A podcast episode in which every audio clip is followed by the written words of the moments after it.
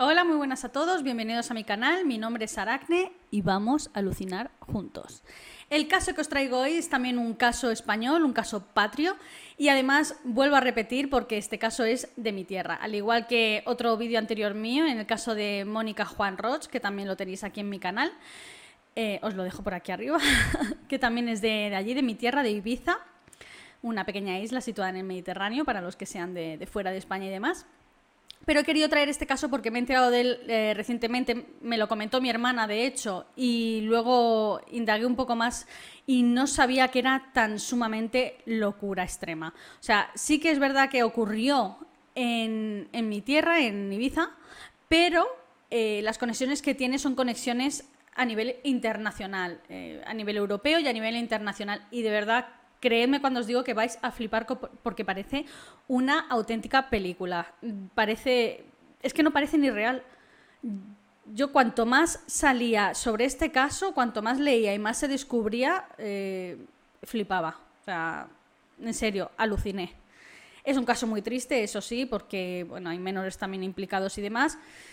y es un caso bastante triste por ahí.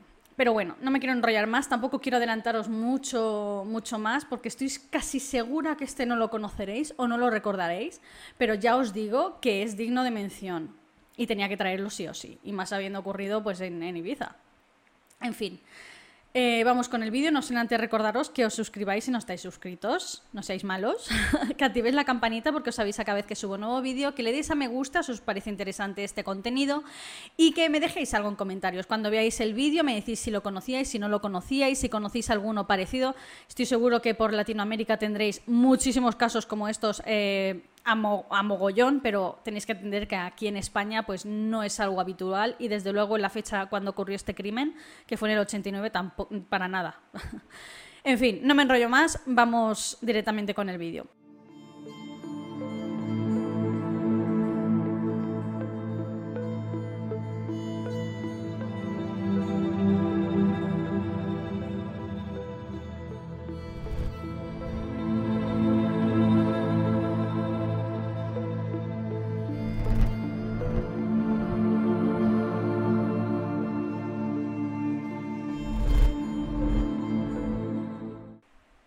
Nos situamos en el momento de los hechos.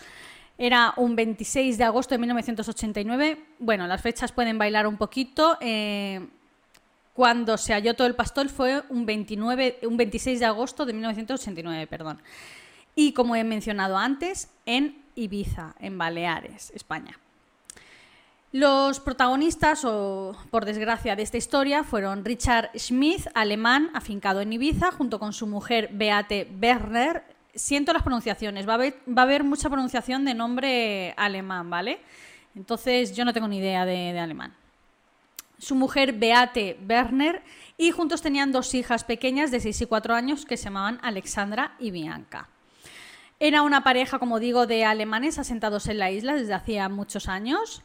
Eh, casi no se relacionaban con nadie. Beate sí que se relacionaba más con los locales, pero Richard directamente ni con los locales ni con otros alemanes afincados en la isla.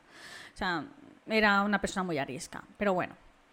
Se estaban realizando un chalet enorme, gigante. Cuando digo gigante, digo de 10 baños, ¿vale? O sea, el chalet tenía 10 baños. ¿Para qué quieres tantos baños? ¿Tienes incontinencia? Pregunto. Pero bueno, en fin. Y vivían también eh, en el mismo terreno donde se estaban realizando este enorme chalet. Además estaban realizándolo en una de las mejores zonas de la isla. En el 89 quizás no era tan elitista esta isla, pero hoy en día, 2023, en Ibiza, la zona de Benimusa San José es una zona elitista. Eh, allí solo se puede permitir casas y chalets, eh, gente muy top, como por ejemplo Leonardo DiCaprio, Shakira, o sea, son este tipo de gente los que tienen eh, casitas en esa zona de la isla. Que ya de por sí la zona es cara, pues esa zona es extremadamente cara. Vale.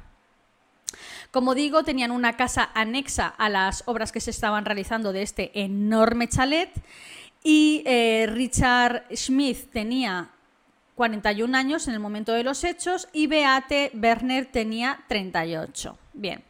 Beate era dueña de una oficina de cambio de moneda en San Antonio, que es otro pueblo, y cambio de divisa y tal por el tema de los turistas y también se ocupaba de la recepción de unos apartamentos del edificio Tanit en San Antonio. Estaba donde la misma donde la misma tienda donde cambiaba de, divisa y demás, allí era la recepción, ¿no? Y ella pues se encargaba de las idas y venidas de los turistas, de organizar eh, pues eh, la limpieza de las habitaciones, habitaciones no, apartamentos, la limpieza de los apartamentos, en plan, oye, que mira, que me ha salido una pareja del apartamento 8, se han ido, límpialo porque mañana vuelve otra y lo vuelven a ocupar, venga, va, tal. Y ese, un poco la agenda y eso, reservar las citas para alquilarlos y demás, ¿no? Vale. Lo que comentaban de ella es que era una persona que en el pasado había tenido ciertos eh, desamores o ciertos problemas con, relaciones y por, ello era una persona un poco, quizás con la autoestima un poco baja, era retraída o, o un poquito, ¿cómo decirlo?, reservada, mejor dicho, pero era simpática, era cordial, era amable y por encima de todo adoraba a sus dos hijas. En contrapartida, a Beate estaba Richard, que era una persona súper arisca, no se relacionaba con nadie, era súper, súper reservado, no se relacionaba ni con los locales ni con otros alemanes afincados a la isla, con lo cual es raro porque mm, los extranjeros en Ibiza cuando vienen, pues eh, sí que es verdad que se no se relacionan mucho con los locales, pero sí que se relacionan con otros eh, extranjeros también afincados allí los alemanes con los alemanes, los ingleses con los ingleses, son muy así, muy de grupos así, ¿no? Pero él ni con eso, él era una persona súper reservada, absolutamente nadie sabía a qué se dedicaba ese hombre, si tenía negocios en su Alemania natal, si tenía negocios en Ibiza, si es que había heredado una gran fortuna, porque eh, no solo se estaban haciendo un pedazo de chalet en una de las zonas más elitistas de la isla, sino que además tenía varias propiedades y no estoy hablando de pisitos precisamente, estoy hablando de chalets por, otras zonas, como por ejemplo en la zona de Buscatel o en la zona de San Mateo, que son zonas interiores de la isla. Y como digo, pues eh, manejaba pasta. De hecho, la obra que estaba costeando la estaba costeando con dinero en efectivo. Sí que es verdad que la mano de obra que había contratado eran personal del norte de África, eh, marroquíes, ya sabemos por qué hacen esto la gente, ¿no? Pues para tener que pagar menos dinero a los pobres trabajadores. Pero eh, lo pagaba todo, como digo, a tocateja y en efectivo. Las facturas eran totalmente en blanco o sea, no especificaban los materiales, no especificaban las horas de trabajo, no especificaban absolutamente nada, simplemente salía el, pago a realizar y él, pum, lo pagaba todo a tocateja con dinero en efectivo. Se sabe que la obra que estaba realizando costaba unos 200 millones de pesetas de la época. Para los que seáis de fuera de España, las pesetas son la moneda que estaba anterior al euro aquí en España y 200 millones de pesetas de 1989 hoy en día equivaldría a 1.200.000 euros de ahora, o sea, un pastizal de casa. Eh, en fin, como digo, era todo un poco sospechoso, ¿no? Porque tenía varias propiedades, pero al mismo tiempo tenía también muchas deudas inmobiliarias, pero seguía pagando con dinero en efectivo. En fin, era todo un tanto, un tanto extraño. El 26 de agosto de 1989, como digo, Yvonne, una compañera de trabajo de Beate, de hecho era la mujer que se encargaba de limpiar estos apartamentos, hacía dos días que no sabía absolutamente nada sobre Beate. Sí que es verdad que hacía unos días que había estado enferma y al principio pensó que seguramente seguía enferma, pero le pareció muy extraño que ni siquiera se hubiera puesto en contacto con ella a través de, teléfono o algo, ¿no? Entonces decidió ir a, a, la finca y la puerta de, no la puerta de la casa, sino la puerta del jardín, antes de acceder al jardín interior de la casa y tal, pues al jardín delantero que diga, había una verja y tenía una cadena y un candado. Entonces no pudo pasar más allá y fue a ver a Francisca, que era una vecina que se llevaba muy bien con, la pareja y que tenían muchísimo contacto, siempre pues les ayudaba pues con el tema de, de, arar y todo eso, porque también tenían algún que otro huertecito y tal. Y le preguntó sobre Beate y dijo que hacía un par de días que no sabía nada de la familia en general, entonces fueron allí, vieron que la cadena y el candado eran nuevos, los acababan de de comprar, o sea, estaban relucientes. Eh, les llamaron así por encima y tal, un par de gritos, veían que no había movimiento, que todo estaba oscuro, les pareció súper raro, entonces decidieron ir a, denunciar la desaparición de, esta familia junto con sus maridos al cuartel de la Guardia Civil. Entonces llegaron allí, notificaron esto y la Guardia Civil fue a la, a la casa. Entonces entraron a la casa, a la vivienda pequeña y eh, por fuera no pudieron acceder dentro, lógicamente simplemente saltaron la puerta del candado y por fuera, pues mirando un poco por las ventanas y tal, sí que es verdad que veían la casa un poco desordenada, pero no veían eh, rastros de la familia por ningún lado. Pero al acercarse por el camino, de camino a la obra, que estaba a unos 100 metros de la casa eh, donde residían, cada vez que se acercaban más y más y más, pues notaban un fuerte olor. Ya sabéis de qué olor me estoy refiriendo, ¿verdad? Bueno, la Guardia Civil ya, la pareja de guardia civiles ya se miraron el uno al otro y dijeron, algo, algo huele a podrido en Dinamarca, nunca mejor dicho. Y bueno, se fueron acercando y el olor cada vez se, intensificaba más y más y más. Y descubrieron en un desnivel, que era de donde venía el olor, había puesto ahí hormigón, pero lo habían puesto como de manera así muy dejada, ¿no? Muy al correprisa, ¿me entendéis? Como cuatro bloques de, ladrillos de estos de hormigón, eh, ahí venga arena, tal, no sé qué, gravilla y venga, pum, ala, a tomar por saco, vámonos. Y entonces eh, le dieron así una patada y tal, y al darle una patada subió ahí el olor súper mm, intensificado y ya lograron ver un pie. Entonces fue cuando ya notificaron en todo esto a las autoridades, a, pues, al equipo de científica y demás. Se aproximaron a la escena del crimen, que era la obra donde se estaban construyendo ese pedazo de chalet, y empezaron a picar y sacaron a la primera el cuerpo de Beate. Y para su sorpresa, debajo estaba el cuerpo de su hija mayor, Alexandra, luego vino Richard y por último la pequeña Bianca de cuatro años. Cuando trasladan los cuerpos al forense y el forense empieza a trabajar con ellos, pues descubren que las niñas y la mujer tienen las manos atadas, además las niñas tienen cinta americana en la boca y todos tienen un alambre al cuello. Las manos también estaban atadas ah, con alambre. En el caso de las niñas y de la mujer, de Beate, habían sido torturadas y en el caso de los cuatro, la causa de la muerte pues, fue por estrangulamiento con este alambre al cuello. Empezaron a registrar la casa donde ellos residían, no la de la obra, sino la otra, y porque sospechaban que era allí, de hecho, donde se había producido el crimen, los crímenes. Y entonces, bueno, en realidad no encontraron nada que dijeran, aquí ha habido un crimen, pero sí que es verdad que toda la casa estaba un poco bastante desordenada. O sea, no había signos de violencia, por ejemplo, no había una puerta rota o no había espejos rotos en el suelo o tal, no había restos de sangre, pero sí que había cosas mm, removidas y desordenadas y demás. Descubrieron, por ejemplo, que las niñas habían eh, sido levantadas abruptamente de las camas porque las sábanas pues, estarían pues, por, por el suelo y demás y ese tipo de cosas, ¿no? Descubrieron que en la casa pues que había numerosas joyas de gran valor e incluso lingotes de oro y por lo tanto descartaron el móvil del robo, ¿no? O sea, viendo estas cosas es imposible que hayan venido a robar porque enseguida pues eh, se las hubieran llevado. En fin.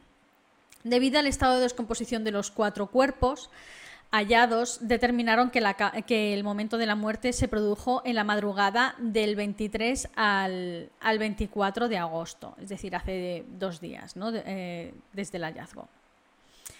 Fue muy difícil determinar la hora exacta de sus muertes porque mm, Ibiza, agosto, enterrados ahí eh, al sol básicamente, pues eh, con la humedad que hay en esa isla, la descomposición estuvo súper, súper acelerada, entonces se hace difícil marcar una hora y solo pudieron determinar la madrugada del 23 al 24 y punto. Y ahí, pues todas las horas que haya, pues ese rango de, de horario y demás. Es curioso porque el 23 de agosto por la tarde-noche, bastante entrada la noche de hecho, una pareja de policías se acercaron a esta casa ya que tenían que firmar una notificación, una orden de demolición de la casa que se estaban construyendo. Como he dicho al principio, eh, Richard tenía varias deudas inmobiliarias y por lo visto esta construcción de este chalet no tenía los permisos necesarios, estaba construyendo en una zona, él no había ido al ayuntamiento y había solicitado el permiso requerido ni leches, él se había puesto ahí a levantar ladrillos y a tomar por saco. Y bueno, pues efectivamente el ayuntamiento había denunciado esta obra y habían ordenado eh, en el juzgado pues la demolición de la casa, ya se lo habían notificado antes, pero ahora la policía venía ya en plan serio de, oye, te, tienes que firmar esto porque... Pero ¿qué pasa? Se lo dijeron a Richard, Richard se cabreó porque vinieron bastante tarde, estoy hablando de que a lo mejor vinieron sobre las 10 de la noche, y, dijo que en realidad la obra, o sea, la casa no estaba a su nombre, estaba a otro nombre. Y eh, entonces le dijeron a Beate que firmara y Beate sí, sí, que, sí que firmó, ¿no? Es triste porque estos dos policías fueron las últimas dos personas que vieron con vida a esta familia, aparte de la gente que vino después, ¿no? A hacer, pues, esto que hicieron. El, modus operandi indicaba que habían sido unos profesionales. No se trataba de un crimen pasional, para nada.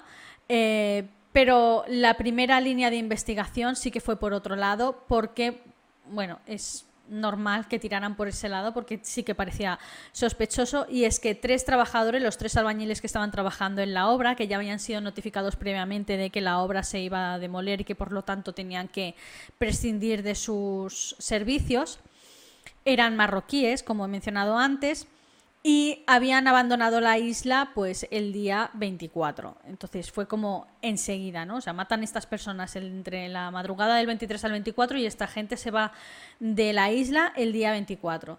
Entonces tuvieron que ir tuvieron que notificar esto a Marruecos, una orden de extradición, los volvieron a llevar a Ibiza y empezaron las interrogaciones con estas tres personas. Resulta que todo fue una casualidad, porque como digo, Richard les había comentado de que iban a demoler la casa y que tenía que prescindir de ellos y además dos de ellos, que eran hermanos, habían recibido la notificación, una carta de que su madre estaba pues muy enferma, estaba muy débil de salud y entonces pues eh, decidieron los tres simplemente irse a Ibiza porque como no tenían más trabajo y además dos de ellos tenían la, la cosa de que tengo que ir a ver a mi madre que está enferma y demás, pues ya fue una total casualidad. A esta pista que posteriormente descartaron la llamaron la pista eh, marroquí.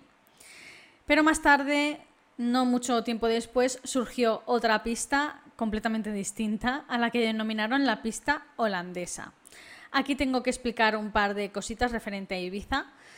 Y es que, bueno, actualmente Ibiza es uno de los sitios más turísticos no solo de España, sino del mundo y es muy conocida principalmente por sus clubes y discotecas, en la que bueno, hay clubes famosos como por ejemplo Pachá, Amnesia, Privilege, hasta hace poquito también estaba el Space, en el 89 sí que estaba Space, por ejemplo, eh, y este tipo de clubes, ¿no? Donde pinchan los mejores DJs del mundo entero. O sea, tenemos DJs que han pasado por allí, pues por ejemplo, Carl Cox, Armin Van Buren, eh, Jeff Miles, David Guetta, más actual, Tiesto.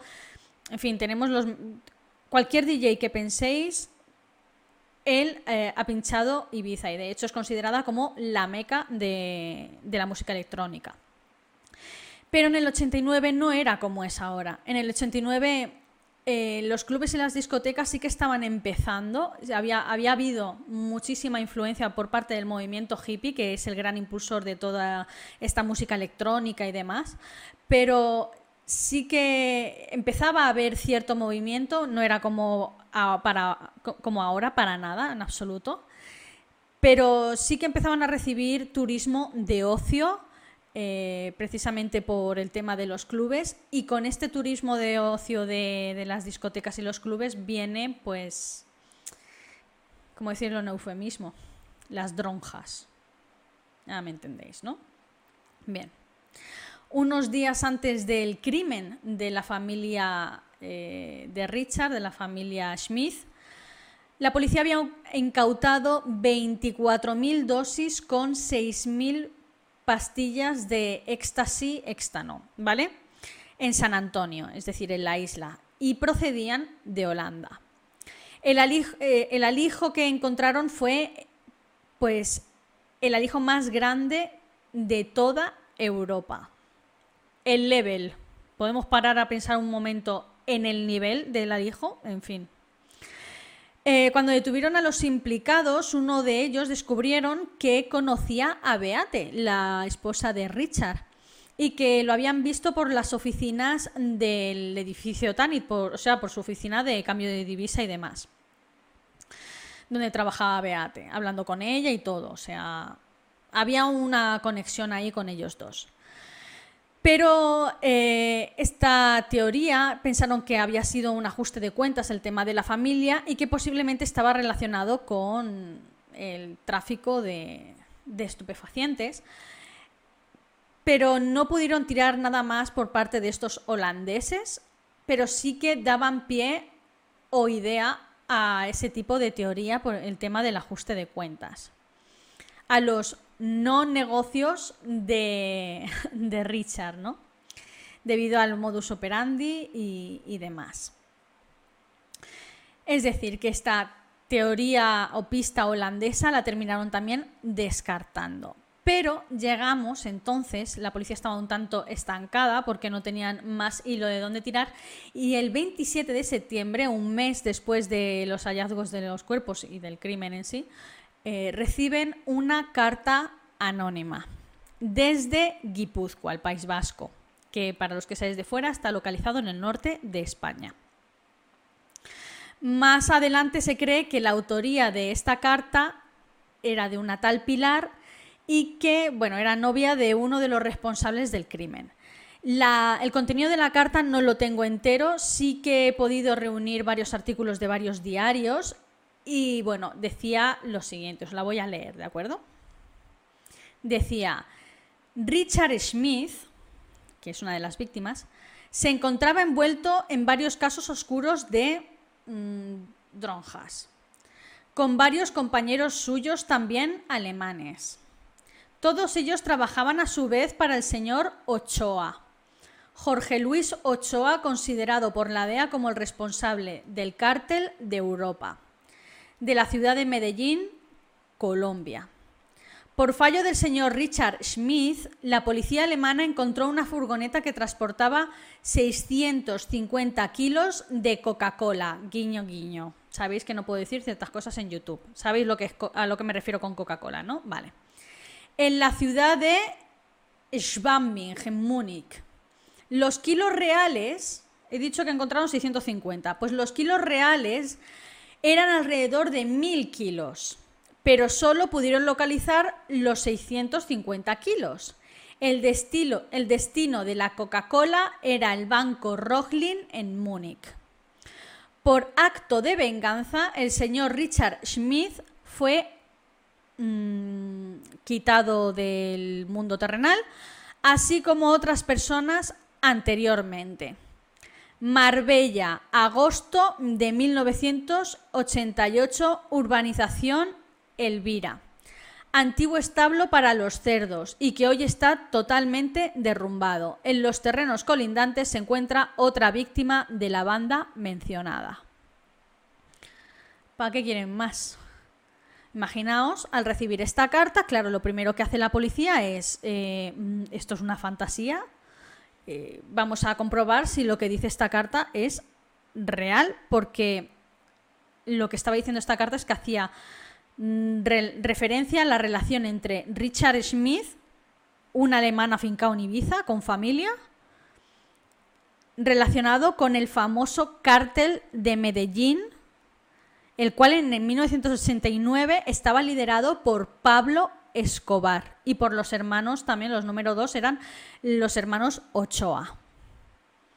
Estamos hablando de uno de los cárteles más importantes del mundo en aquel momento, desde luego, y que luego pues ha ido evolucionando, pues, cártel de Juárez, en fin, mm, tantos otros cárteles, pero em, que eran los que movían el, tráfico de Coca-Cola mm, por todo el mundo, básicamente y acaban de relacionar a un alemán afincado en Ibiza con familia con, este cártel tan, tan sumamente inmenso, ¿no?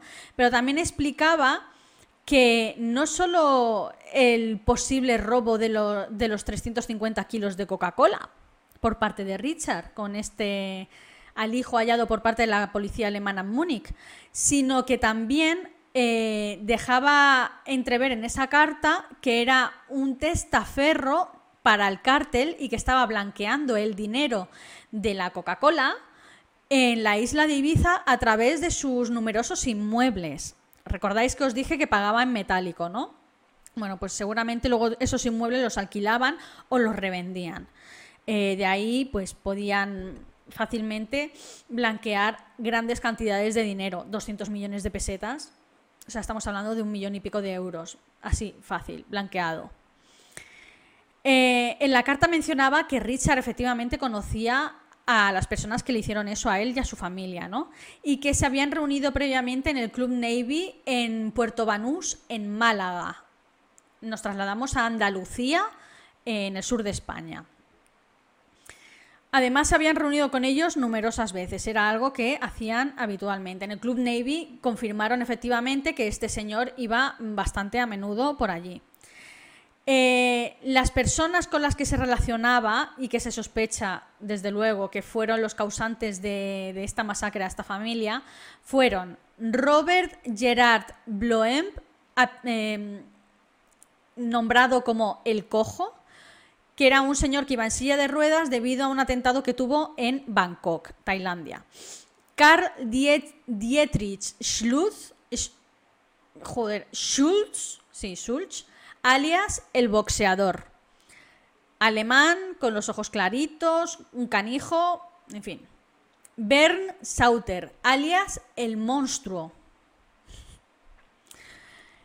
Que en Málaga era bastante, bastante conocido por la policía de, allí, por la policía malagueña. Resulta que la novia de, de Bern Sauter, el monstruo, era de Guipúzcoa, la tal Pilar esta, y era la que sospechan que mandó el anónimo, la carta anónima. Y le pincharon el teléfono y sacaron mucha más información a través de esas llamadas pues intervenidas, ¿no? La Guardia Civil lo primero que hace es ponerse en contacto con las autoridades malagueñas y estos certificaron que efectivamente esas identidades que mencionaban en el anónimo, en la carta anónima, pues eran, eran verdad y esos alias existían y esas personas existían, ya habían estado trabajando en Málaga y la habían liado bastante y además eh, que estaban relacionados o que creían que estaban relacionados con el famoso cártel de, Medellín de Pablo Escobar y de los hermanos Ochoa. Pero no solo eso, sino que también pudieron relacionar pues, el narcotráfico de Málaga, que en esta época, eh, los que seáis españoles, claro, lo recordaréis, Málaga partía la pana, o sea, mm, estamos hablando de que venían jeques árabes a, esta, a Marbella, por ejemplo, y tal, ¿no? O sea, era una pasada Andalucía en, aquella época, ¿no? Y también lo relacionaban con el inicio del narcotráfico en las Islas Baleares, concretamente en Ibiza, ¿no? Es decir, que se estaba empezando a crear una infraestructura en la isla de Ibiza, que más adelante, con el paso del tiempo, se extendería por Mallorca. Eh, Menorca quizás no tiene tanta influencia, pero sí, o sea, por principalmente en Ibiza y Mallorca, que son las dos islas que más turismo eh, de ocio discotequero y tal hay, ¿no? Entonces, eh, se cree que fue en, esos, en ese momento donde se empezó a crear pues, una infraestructura, como digo, con el tema de los cárteles y de la Coca-Cola y de otro tipo de sustancias y demás, ¿no? Relacionado también con, Málaga y, con, con Europa, de Alemania y Holanda y demás. Bien, relacionaron a estos tres sicarios y por ende al cártel de Medellín y a Pablo Escobar con otros crímenes también ocurridos en, Málaga y en Alemania, por cierto, debido a su modus operandi eh, tan, tan parecido. Pero eh, lo que, por lo menos en lo que a deshacerse a los cuerpos se refiere, pero en el tema de la tortura y de matar a toda la familia y tal, eso no lo habían visto nunca antes en ningún crimen cometido en, Europa a manos de estos tres, podemos llamarlos sicarios. O sea, era algo, las dos niñas pequeñas, la tortura que se alargó durante horas y tal. Mm, no, era algo que no, que no habían visto antes y que por ende creyeron que realmente Richard había cometido lo que venían creyendo que era el robo de los 350 kilos de Coca-Cola. Además, descubrieron que Richard había estado anteriormente casado y que su exmujer, con la cual seguía manteniendo el mismo apellido, eh, era a su vez socia y habían formado una sociedad entre ellos dos con base en un paraíso fiscal y que a través de esta sociedad que era básicamente eh, dentro del mundo inmobiliario y compra-venta de inmuebles y demás, eh, blanqueaban el dinero del cartel de Medellín de Pablo Escobar y de los hermanos Ochoa. Es decir, que la exmujer también estaba metida en el asunto. Beate, por su parte, también era conocedora de estos negocios de su marido, que también participaba con el tema de las inmobiliarias, con el cambio de dinero de divisas en su negocio y demás. O sea, mm, es que yo creo que era crónica de una muerte anunciada porque, a ver, es que son, es que son palabras mayores. Descubrieron también que los tres sicarios, después de, cometer el crimen, fueron a una ferretería en San Antonio, donde compraron una cadena nueva y un candado nuevo, eh, que fue lo que llamó la atención a la vecina y a la compañera y amiga de, Beate. ¿no? Entonces, cuando le preguntaron al ferretero, pudo dar una descripción del sujeto y es lo único que tenemos de este hombre es eh, la descripción con el retrato robot, realizaron un retrato robot, y pertenece a Bert Sauter, alias el monstruo. Este crimen fue sin duda el preámbulo de lo que se convertiría más adelante la isla de Ibiza, desgraciadamente, porque es el destino, el destino del crimen organizado actualmente, de los más importantes de Europa debido al ocio masivo que recibe por parte pues, de todas partes del mundo, de gente de todas partes del mundo que va en busca de este ocio de clubes y discotecas y demás. Es una isla preciosa, de verdad. No es porque yo sea de allí, sino que realmente es una isla preciosa. Tiene unas playas preciosas, tiene unos paisajes increíbles. Realmente la vida es muy tranquila, pero sí que es verdad que la... el ocio nocturno de la isla está comiéndose lo que viene siendo toda la isla y algún día tendrá que explotar realmente. O sea, no nos interesa este tipo de turismo. Es, lo denominamos turismo basura porque realmente no consumen nada autótono de la isla. La isla no se lleva ningún beneficio. Se llevan beneficio eh, los clubes, las discotecas y los cuatro bares que además están mm, regentados por guiris en su inmensa mayoría. ¿no?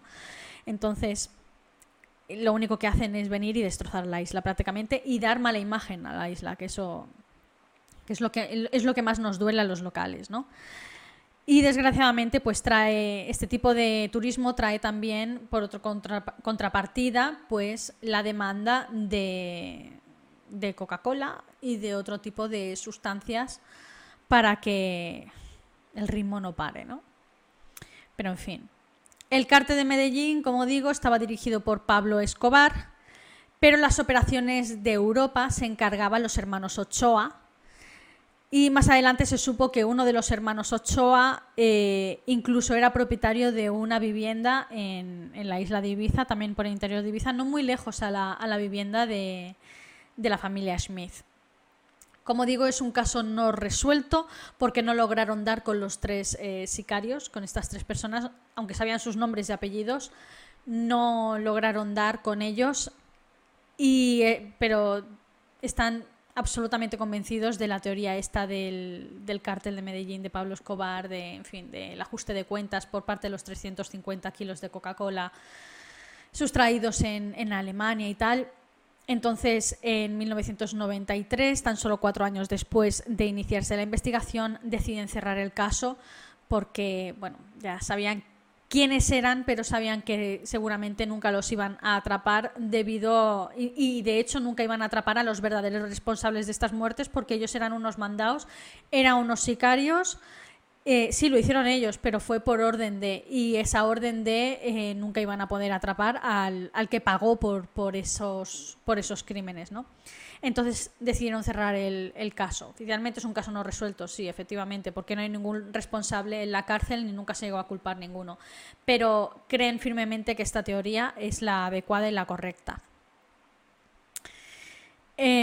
La Coca-Cola incautada en Alemania de los 1.000 kilos, que en realidad solo encontraron la, la, policía 650, se cree que es posible que fuera pues, un chivatazo por parte de Richard Smith a la, policía, a la policía y que además estos 350 kilos que faltaban pues se los quedó para él y que seguramente estos tres hombres fueron a su casa a buscar eh, estos, estos kilos de Coca-Cola y además ajustar cuentas con él por haberle robado a los Ochoa y, más importante, haberle robado al mismísimo Pablo Escobar.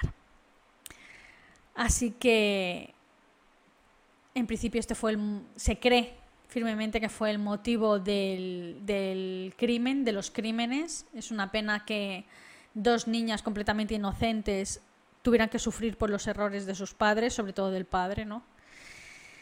Pero bueno, supongo que es a lo que te arriesgas cuando te relacionas con este tipo de gente, de gentuza, ¿no? De los cárteles y demás. Seguramente que por Latinoamérica estaréis más que acostumbrados a escuchar este tipo de noticias, tristemente.